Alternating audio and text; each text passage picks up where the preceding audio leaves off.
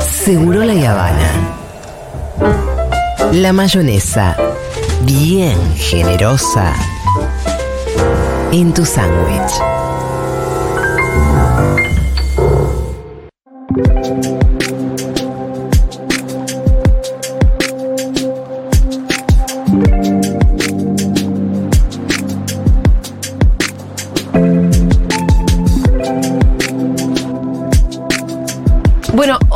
Una de las noticias del día, eh, de lo que. de las cuestiones este, sobre las que todo el mundo está conversando, es la reunión del Papa con el presidente Milei. Y para hablar del tema invitamos a uno de los que más sabe, porque él, además de ser ahora diputado nacional, fue embajador ante la Santa Sede, así como se dice, y tiene una relación también con el Papa, más o menos, qué sé yo, pero lo conoces, Eduardo Valdés, con él. Bravo, Eduardo. Un Bueno, aplausito para él. ¿Cómo estás, Eduardo? ¿Cómo les va? Un Primero, gusto, un gracias gusto estar por acá, venir. un gusto estar acá. Gracias por venir porque está lloviendo, es feriado. La verdad que nos podrías haber dicho, chicos, salgo por teléfono. y te hubiésemos dicho que pero, sí. Pero corresponde. Eh, ¿Cómo estás, Eduardo? ¿Qué, ¿Qué meses estos, no?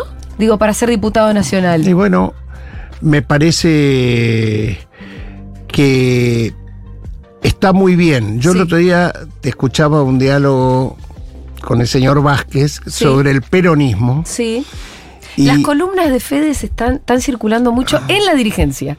Y está muy bien. Mira, yo suelo consumir, así Sí. que este me me pareció y, y quiero decir que por encima de la institucionalidad de las presidencias del PJ, viste que algunos dicen, creo que el peronismo estuvo a la altura de las circunstancias. Y hablo del peronismo porque la CGT, los movimientos sociales, Sí. la CTA, este, en la calle estuvieron a la altura de las circunstancias como correspondía. Primero esa marcha a, a tribunales que pensaban que iba a ser de 10.000 personas, fue de 30.000 y después a esa movilización que fue junto con el paro el día 24 donde me dicen que habría más de 2 millones de personas entre La Quiaca y Tierra del Fuego que salieron a Sí, la calle sí. ese día. Bueno, ¿viste lo impactante que fue, por ejemplo, Bariloche? Bariloche. Yo la traigo a colación porque es mi, mi ciudad y, Y los- Neuquén también, y mis de los pagos videos también. como más sorprendente de Más todo lo que sorprendente, uno de los más sorprendentes, es verdad. Pero yo quiero decir esto, y aprovecho. Esa es la verdadera movilización que hubo y el espíritu de, de paz social que quienes protestaron y tienen el legítimo derecho de protestar, ninguno hubo un acto de violencia. Digo Sí. porque después, el día que se trata la ley, sería el 10% de gente que se fue, fue a la Plaza del Congreso y hubo una violencia inusitada por parte de la fuerza de seguridad, no por parte de las personas manifestantes. Si querían ver cómo se manifiesta eh, el pueblo argentino, es el 24 de enero. Y no hubo ningún conflicto que eh, justificara lo del día que se trata la ley. Bueno, en- entonces, ese, volvemos al peronismo. Eh, los gobernadores, Estaba citando a Fede. sí, estaba, porque él hizo un buen análisis sobre era peronismo y espacio de unión por la patria, digamos, Sí. todo eso. Y, y- y me gustó, pero porque todos somos. O sea, no es necesaria el, el uno del PJ, de la nación o del PJ provincial o del PJ de la ciudad. Fue mucho más fuerte la, la- las referencias que permitieron, las referencias CGT, CTA, los movimientos sociales, gobernadores, intendentes, senadores y diputados que trabajaron juntos y en la unidad estuvo la fortaleza. Sí. Ese es el tema. En la unidad de todo esto estuvo la fortaleza y, Y- yo creo que tiene que seguir ahí. Sabés que al otro día que se cayó la ley Omnibus vino José Glinsky, que está muy bien. Sí, sí. un nuevo sí. colega tuyo. Sí. Eh, y también defendía un poco cómo había sido el accionar del bloque y lo ponía en valor porque un poco el análisis era, el análisis todavía es que en general la ley Omnibus se cayó por la propia torpeza del gobierno. La propia torpeza de ese- es, eh, los diputados de la Libertad Avanza y un poco la arbitrariedad de mi ley y su forma de tomar decisiones, ¿no? Pero Glick decía, nosotros también pusimos lo nuestro para que esto suceda. Bueno, eh, lo cierto es de que no hubo ninguna y nos quisieron quebrar, nos quisieron, no hubo ninguna hipótesis que nosotros modificáramos nuestro accionar en el recinto. O sea, Claro. este, si querían modificar un artículo, Sí. que primero lo rechacen. ¿Entendés? Porque este, esto de que, eh, bueno, eh, fue lo que les pasó a los dialoguistas. O sea, votaron, eh, firmaron algo en un dictamen en la comisión, que resulta que después estaba en blanco, no la habían presentado. Sí. Y si vos analizás desde ese momento en adelante, nunca apareció lo que los dialoguistas creían que habían negociado. Sí. Esto es lo que pasó. O sea, este, cuando llegamos a votar en particular, ¿y dónde está el piloto? Y el piloto no estaba. Esta es la verdad. Eduardo, de, de haber llegado hasta eh, a votar, por ejemplo, la coparticipación del impuesto país, ¿qué hubiese hecho el bloque de Unión por la Patria? Bueno, ahí votó en contra, primero con la redacción original, la que traía el dictamen, Sí. y se modificaba y se coparticipaba el, el impuesto porque las provincias, o sea, eh, es más, dicen que la, el- la no aceptación Sí. de la modificación del impuesto país, de la coparticipación, es porque al que más le correspondía de coparticipación era la provincia de Buenos Aires. Eso es lo que cuentan entre pasillos de por qué no querían coparticiparlo. Sí. ¿No? Bueno, nosotros no íbamos a dejar a nuestros gobernadores, pero, pero primero había que rechazar el, el- el artículo, porque como estaba en el dictamen, no era coparticipable. No era coparticipable. O sea, primero votemos en contra y después modifiquemos, hubiera sido la posición nuestra. No es lo que dicen todos los diputados, te digo. ¿eh? Bueno, Allá. No, pero también yo- había versiones yo- periodísticas de o que se poco- conversó Sí. eso, mira, yo me estoy acordando, se conversó en el bloque el día de el día de la que íbamos a ir Sí. al recinto, me acuerdo que Itay Sí. fue el que sacó el tema porque era importante para los movimientos sociales que sali- que, que si se votaba estuviera la parte que corresponde para las obras de infraestructura, para los barrios, eh, hay una ley que, Claro. que aprueba Sí. esto. Eh, me acuerdo que también eh, la diputada Pedrali de, de La Rioja este, también planteó que le era muy difícil volver a su provincia si eso, eh, o sea, Sin votarlo. sin haber votado lo que algo que beneficiaría a las provincias. Pero primero había que rechazar el artículo y después ver este cómo se modifica. Pero eso nunca se llegó No se llegó ni de a- cerca. ni de cerca, no. No, así que estamos hablando sobre una hipótesis que ya no tiene mucho sentido. Vamos a lo de la reunión de hoy. Nosotros tenemos una hipótesis, nosotros veníamos pensando, nosotros veníamos pensando que el Papa alguna maldad le iba a hacer a Milei, porque el Papa es muy de gestualidades. Maldad en un buen sentido, Eduardo, no me tomes literal. Viste que con Macri se había juntado 18 minutos, se había puesto cara de perro. Bueno, están esos gestos.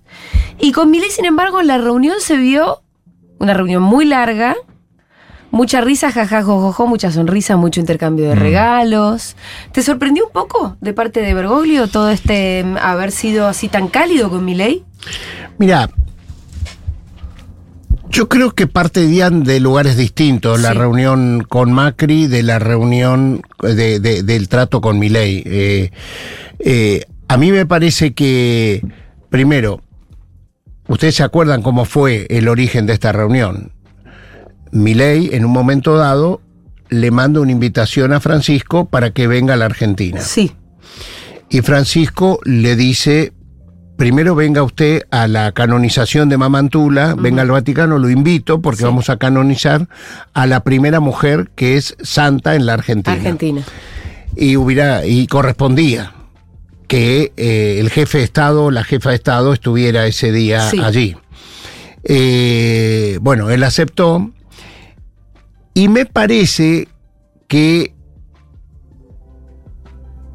estuvo bien lo que hizo Francisco. A ver. Estuvo bien porque a veces lo cortés no quita lo valiente. Ajá. Ok. Y si vos analizás cómo fue el intercambio de regalos, Sí. Milei le regaló un libro de un economista de los que piensan como él. Jesús de la huerta. Ese, ese, ese. Sí. que, Ahora no me sale. que de Jesús tiene poco. Que habla de la pobreza. y- Exactamente, que, que, la- que los planes de pobreza solo generan más pobreza. Sí. Creo que es el, el, el, el coso. Y el Papa le regaló la encíclica Laudato Si Ah, mirá, muy ambientalista. y, y Fratelli Tutti. Sí. ¿Qué quiere decir eh, que la, la- la fraternidad, que era una palabra que se había dejado de lado, la fraternidad social, el Papa habla ahí de eh, que es necesario que las, eh, las, sociedades tengan amistad social. Mm. Y la amistad social este, tiene que ver con la equidad social. Entonces, hay toda una discusión. ¿Qué es la libertad? La libertad es la de la escuela de Austria, la de 1879, pero resulta que 90 años antes, Sí. La revolución que volteó el absolutismo y crea las repúblicas dijo libertad, igualdad y fraternidad. Exacto. Entonces me parece que todo tiene que ver con todo. En esos regalos está lo que cada uno le desea al otro, seguramente, ¿no? Este, y, y me parece, eh, me parece que ahí está la diferencia y en todo caso, ojalá que sean coincidencias en cuanto a que eh, lo que pregona si, si el presidente Milei lee la Laudato Si, Sí. verá que el, el mundo eh, este, es la casa común, como dice, Ajá. en la casa común, eh, según dice esa, ese trabajo, dice que los poderosos son los que degradan la casa común y la padecen los vulnerables, ¿no? Eh, y ahí habla sobre todo de los seres humanos. O sea, creo que el- la gran incorporación que hizo esa encíclica fue el de humanizar la lucha ambiental. O sea, hasta ahora, eh, es más, dice por ahí alguno, en algún párrafo el Papa que muchos defienden las ballenas, pero no defienden los seres humanos de carne y hueso. Sí. A veces eh, el ambientalismo se había ido para ese lado. Era más un conservacionismo, pero eh, Claro. el- el- Entonces- es verdad que el Papa le, no es el primero, ¿no? Pero, pero le da ese marco. Bueno, le dio al menos una universalización a eso que, que, que es muy importante. Y, y, y, Vos pensás y- que y la iba a leer la. Laudato Si y la frat- y bueno, pero y va ¿por a qué? decir, ah, ¿Y vos crees? digo, bueno, yo creo que, el bueno, Papa no Francisco va a leer la obra que él le regaló. sí. Claro. Yo, quiero creer, eh, eh, él es un Por gran lector. Por lo Y- menos y- en los regalos que se intercambiaron, los regalos contienen un mensaje, ¿no? Sí, claro. Eh, O cada sea, uno, Hay claro. algunos que son protocolares, pero hay otros que no. Sí. Pero los del Papa, eh, según esta interpretación, son cosas que chocan con lo que viene pregonando mi ley sí, alrededor del o sea, concepto son, de libertad. son, eh, eh, ideas muy, muy, muy diferentes del mundo, ¿no? Y Bien. creo que ahí está el mensaje. Ahora, también, eh, si yo te invito a mi casa, Mm, normalmente te trato, te tengo que tratar bien, no Sí. creo, no, no, no corresponde, no está bien que te trate mal. no, no. Y, y me parece que eso, el, el que había. A Macri lo, lo trató bastante Pero porque ahí me dijeron, pero no.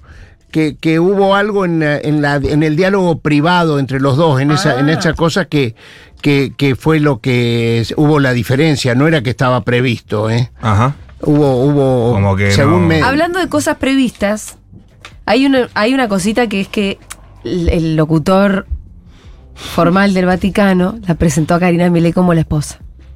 Y el Vaticano sale con un comunicado de decir, disculpen, fue un lapsus. Y bueno, pero yo, escuché el comentario de ustedes antes, pero, pero suele pasar. A ver, eh, eh, el, el, el Vaticano tiene el protocolo más perfecto, debe ser, Sí. del, y sin embargo, ¿sabes cómo falla? Yo estando ahí he visto fallas protocolares del Vaticano y está bien que se hayan rectificado, aunque se generen las interpretaciones que, que se generen, pero, pero suele, suele pasar esas fallas. Ok, qué puntería justo igual con la falla. Y pero, bueno. la, la- la persona que la persona la persona que habló que hablaba un perfecto español Era argento, tenía acento argentino. Sí no sé quién es pero bueno normalmente eh, eh, es que el lugar que tuvo la hermana Karina Milei es el eh, para quien no está metido en la Sí, cosa sí. cotidiana parecía que era Sí. La primera dama. la primera dama Sí. entonces este, aparte del mismo apellido, la, la persona que lee cree que es eso. Hay más Claro. posibilidades de que si no está en la cosa de Argentina cotidiana, que vaya para el otro lado que, que fue, que, que el, el, el que no fue. Puede que se prestaba para la confusión más Y allá de en todo. general, Sí, está bien. lo digo yo, ¿eh? Los dos llevan el mismo apellido, entonces si vos no conocés que son hermanos, Sí. crees que son marido y mujer. Claro, claro. Puede ser, Sí, ok. sí, sí, sí. ok, lo corramos eso. ¿Eh? No, la- no, no, porque eh, son seres humanos. Puede pasar. A mí me gustó, yo te voy a decir, lo que más me gustó A sí. ver. Contá. fue ver a Leo Dan cantando Santiago querido el día anterior. ¿Lo vieron ustedes? No. Ah, fue extraordinario. Ah. Como Mamantula es santiagueña, Sí. hubo una. Ah, pero está muy lindo en, en los videos y. Ahí lo vamos a poner. Y, y el, y parece que. eh, ah, con Manuel Wirtz cantó. con Manuel, Manuel Wirtz hizo la, eh, la canción de Mamantula. O sea, él compuso una canción de Mamantula. Sí. Y, y lo hizo cantar a Leodán. Mirá. Y, y a su vez la gente le pidió ahí Santiago querido y lo veías a todos los cardenales. El Papa estaba Claro, ahí. claro, y- claro. Bizarro. Acá te lo mandé. mira. como el día, como el día que fue Gieco y cantaban solo le pido a Dios. Sí, sí, sí, sí, Bueno, ahí pasó lo mismo, pero con Santiago querido. Volvió Leodán. Leodán, ustedes ni. No sé quién es, te digo la no te verdad. hagas que no saben quién No. es. Mira, en los 60, Pero cuando es yo que era nací del chiquito. 82. Pero esperá, pero escúchame. El mejor amigo de Leonardo Fabio, Leodan. Leodan era, junto con Palito y Fabio, Ah, los número eran- uno. eh. Se fue a vivir a México Sí. y hoy en México es Gardel, Lepere y los guitarristas. Todos le graban sus canciones. Entonces es mi ignorancia nomás, pero bueno. Pero, y aparte, ¿Cuál es el tema? ¿Le mandaste el video a Dieguito? Sí, que están eh, Leo Dan y Manuel Wirtz en guitarra. Sí. eh, parados ahí cantando, ¿verdad? Sí, y, y cantan dos canciones. Santiago Primero Querido. la, la de Mamantula, pero Santiago Querido, que era. Vos no. A ver, me voy a poner este por- Despeinada, estoy en ¿Y la ahí los, época de carden- los despeinada. cardenales cantan o no? Y los, vos los ves que están balbuceando, sí, sí, sí. Porque para, los cardenales que están ahí son todos de distintos lugares del mundo. Sí, pero ahí me parece que eran mayoría Ah, obispos argentinos. argentinos. Por el tema que de fueron Mamantula. por Mamantula. Esta es Santiago querido. ¿Quién organiza? ¿Quién dice que venga Y San- cantaron la samba de la esperanza. de mi Ah, esperanza. mirá. Oh. ¿Quién dice tiene que venir Manuel Wirtz? Yo creo que este puede caso, ser. sí. Sí, sí, sí, sí. vos imaginate, yo sabes por qué me emociono. ¿Por qué? Pues les voy a contar una cosa que es muy linda. El Papa cuando el, el, el 7, el 8 de diciembre del 2014, eh, normalmente los 8 de diciembre es el Día de la Virgen, ¿no? Sí. Y, de, eh, y en el Vaticano es la Virgen de Guadalupe, que es la patrona de Latinoamérica. La patrona de Latinoamérica. Y el Papa en esa ceremonia de la guadalupana quiso, hizo una parte de la misa criolla. Y viajaron Patricia Sosa, eh, Facundo Ramírez, el hijo de Ariel Ramírez, Ajá. este, no me acuerdo quién tocaba el charango, bueno, con los instrumentos originarios. Bueno, ¿sabés? La reacción negativa que tenía entre quienes cuidaban el- el- eh, la, la Basílica de San Pedro. No Claro. querían que toquen con sus instrumentos autóctonos, sino con... Se había tocado la misa criolla Sí, en, sí. en épocas de, creo que de Benedicto o en épocas de Juan Pablo II, pero con los instrumentos tradicionales. Esta era la primera vez que se tocaba con... este, Folclórico. con, con charango, con erques, con eh, y, y estaban furiosos. Estaban furiosos porque no corresponde a la. Entonces, ver a Leodán que, se- que corre ahí en ese mismo lugar donde son tan tradicionalistas Claro. y canta Santiago Querido, eh, para mí es un gol de Maradona con la mano porque conozco que ahí. Pero lo lindo es ver a Monseñor Karcher, que Sí. está al lado, Sí. Y eh, que él tararea. Tararea y no tiene tararea, y él sí es un Sí. planta permanente del Vaticano. Ok, escúchame, y mm, porque estuvimos hablando de Mamantula, que es la primera santa argentina. Mm. Yo leí un poquito de ella para ver que los milagros, eh, uh, entiendo que como que mm, Es la condición que, que requiere. tiene que haber un par de milagros Sí, y que yo le no salvó la vida, le salvó la vida a alguien y después una estampita de ella parece que también a alguien. más. Yo soy hincha de Seferino Namucurá y milito para que sea Seferino. Bueno, ah, Sí, bueno, vos sí. tenés tu club ahí. No, yo tengo mi club. Bueno, no, no, tenés tu Yo propuesta. quiero reivindicar a los mapuches y Sí. que, que no son lo que dice Bullrich, la RAM, y sería bueno Seferino. Falta un paso. Está Bien. Y falta que y falta la- la- la- el paso final que es la canonización, la, la, santificación. Sí. Bueno, Ahora es beato. Pero para, de Mamantula entonces no tenés mucho para agregar. No es que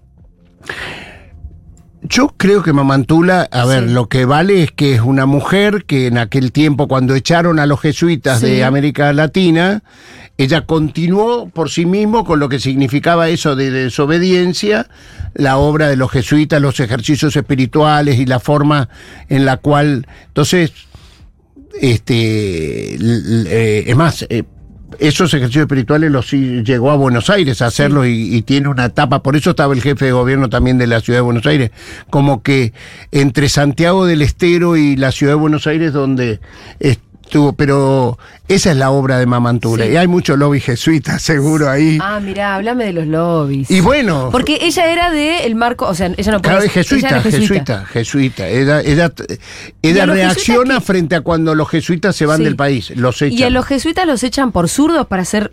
Y sí, Sí. y sí, porque... eh, ¿Cómo era esa rosca? Porque los jesuitas no acataban mucho la, las órdenes del rey de España. Ajá. Sí. No solo los jesuitas, yo eh, eh, hay, hay Bartolo, Fray Bartolomé de las Casas, que fue el primero, ¿te acordás? Cuando estudiamos historia, en, en México, el primero que denuncia eh, la esclavitud a la cual son sometidos los indios y que no correspondía a Sí. los al espíritu de la conquista española es Claro. creo que era dominico este era era era de otra congregación pero los jesuitas siempre han bueno, ellos se hicieron con los guaraníes, viste que están las reservas en Paraguay, ahí en, en la, entre misiones y eh, siempre han defendido a los de abajo, sí, Claro. sí, y son, este, Y, to- y al día de son hoy. el como poder, que- el, el otro poder dentro del Vaticano, o sea, eh, eh, tan es así que la primera vez bueno, en la el Papa es jesuita, ¿no es cierto? la primera vez en la historia que un que un jesuita llega a Sí. Papa es Francisco. Claro, claro. que para llegar a papa tuvo que dejar de ser jesuita primero, porque los jesuitas solo son sacerdotes, no pueden ser obispos. Cuando a él le Por una cuestión de votos como de, de pobreza, No, de no, austeridad. Claro, pero no, no, es que los jesuitas son sacerdotes. Sí. Y él, cuando Monseñor Cuarrachino lo va a buscar a Córdoba, él estaba en Córdoba, era un cura. Había sido ya provincial de los jesuitas, que es un cargo muy importante, pero es sacerdote. Y el general de los jesuitas, así se llama, Sí. es un sacerdote, no es un cardenal. Entonces, eh, para que él pueda ser obispo auxiliar de Buenos Aires, tuvo, Tuvo que que dejar dejar de la congregación. jesuita. Eso es un poquito ambición de poder también, ¿no? ¿No hay como un conflicto de intereses? Yo te molesto, Qué Eduardo. que- Yo te molesto. ¿Para qué te voy a traer acá si no te voy a cuentan, cuentan que él estaba. Pero porque de verdad vos sos él jesuita. estaba en penitencia. Sí. Él lo habían puesto en penitencia en Córdoba. No es buena la penitencia para la crianza, se ha dicho acá en columnas de Mapapi. Pero bueno, estamos hablando de Está bien, Eh, como, como, como que estaba, en- así dicen los libros, ¿no? Sí. Y entonces, Monseñor Guarrachino lo escuchó en una homilía eh, que él dio y le gustó mucho. Sí, y le dijo, le dijo, me gustaría que vengas.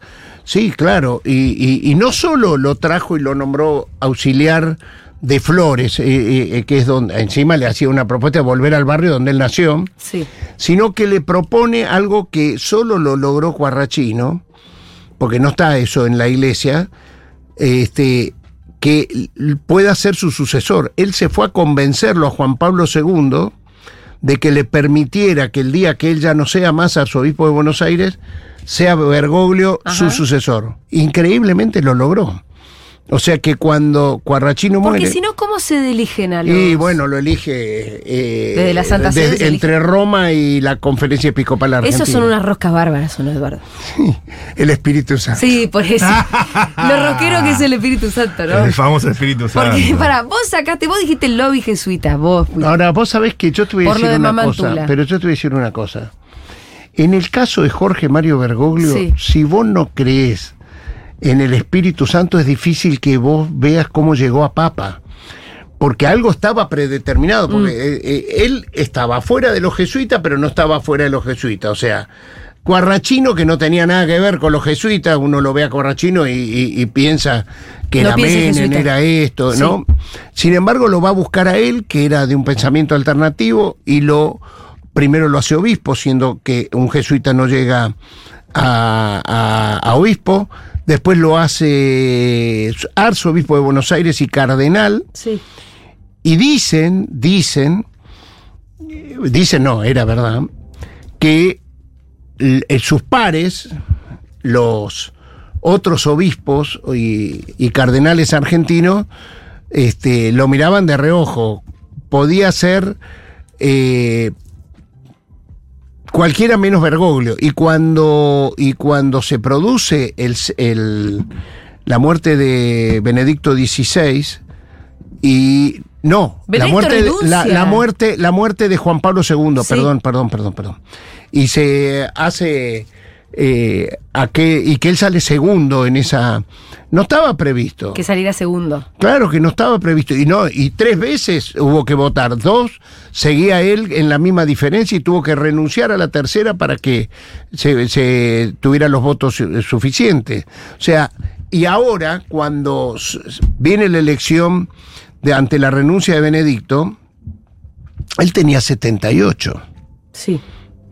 Y yo me acuerdo que él decía, no, yo voy creyendo, Sí. o sea, le habían pedido también, cuando cumplió los 75, muchos le pedían, había un gran lobby, entre los cuales estaba el- aquel, el secretario de Estado Vaticano de aquel momento, este, y todos que querían que Bergoglio a los 75 dejara la diócesis de Buenos Aires, ¿Para hacer qué? Para poner a otro en la diócesis de Buenos Ah, Aires. lo querían jubilar. Jubilar, En. Buenos Aires. Sí, Y terminó de, pa- de y papa bueno, a los 78. y- y, Benedicto no se lo 78, aceptó, no le aceptó cuando él. eh, todos tienen que presentar la renuncia apostólica, así se denomina a los 75, cuando cumplí 75. Sí. Y Benedicto no le aceptó la renuncia apostólica y lo dejó al frente de la diócesis Porque de si Buenos le aceptaba Aires. la renuncia ya no era. no podía ir a llegar a ser no, papa. no, claro, no, era candidato a papa. Exacto, no, no, claro, y no podía ir a votar ni siquiera. Entonces, cuando él va al cónclave Sí. de con sus 78, él o 77, él me acuerdo que, que él dijo en algún momento, yo gracias a eh, Dios me ha permitido que yo voy a poder este, yo no tengo ninguna posibilidad porque yo la, posibilidad había sido cuando fue lo de Benedicto. Sí. Ahora estoy pasado de edad y seguramente van a elegir y deberíamos elegir uno más joven. Ahora eso sí, voy a decir lo que pienso y parece que cuando llegó a Roma y empezó el cónclave fue tan profundo, fue el primero que habló. Y fue tan profundo lo que dijo que picó en punta. Pero esos votos se consiguen cómo? Y yo, bueno, No me contestes el Espíritu No, Santo. no, no, pero es que, a ver, Porque, eh, de verdad se consiguen ahí, char- o sea, con una. Con un buen discurso ya buen te metes a varios en el bolsillo. mira, yo, Bueno, la política también es así. yo ¿eh? creo, yo creo que, eh, yo O- creo y que más la rosca. No, pero no, no, pero yo creo que en el, en el caso de este cónclave, Sí. el, el, el, el cónclave de Benedicto, que lo eligen a Benedicto, digamos, Benedicto era el preferido de los vaticanistas, de los que vivían en el Vaticano, de los cardenales vaticanos, Bien. que en ese O momento sea, jugaba de local. jugaba de local y en ese momento eran mucho más los cardenales vaticanos que vivían en el Vaticano, que tenían funciones en el Vaticano, que los cardenales no vaticanos. Yo, les votos, denomino, yo les denomino Juan con tierra y Juan sin tierra. O sea, los Juan con tierra, que eran los Bergoglio, los que eran jefes de diócesis, ¿no? Los que estaban en territorio, este, quizás como reacción a que el Vaticano quería poner a, a- Benedicto este, de, eh, de Papa, votaron a alguien que tenía territorio y lo votan a Bergoglio, ¿no? Claro. Y esa eh, y yo creo que, Que tenía un Claro. país. cuando, claro, de origen. yo Pero, o sea, eso es lo que digo, más cuando, por por- cuando por- vos sos Sí. titular de una diócesis, Sí. así se llama. Pero más, más para no votar al otro.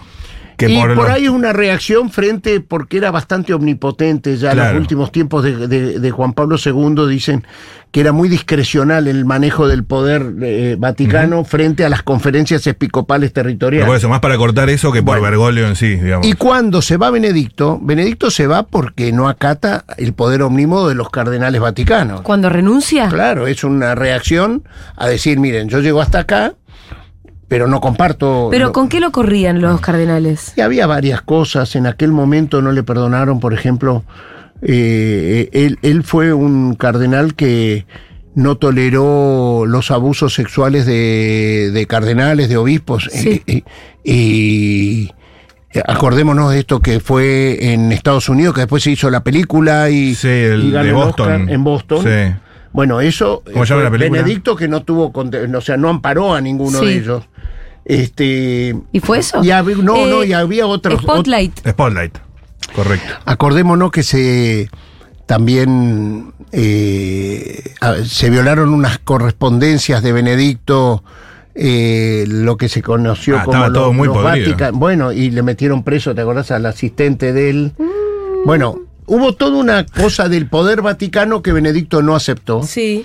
Y bueno, y quizás entonces esa abdicación que él hizo, pues dijo, hasta acá llegó, hasta... que- Sí. este, la reacción de los cardenales que no eran eh, del Vaticano hizo que votaran a un Juan con tierra Sí, a la y en este caso, claro, el hombre que había sido el más profundo, el, el del En su diagnóstico.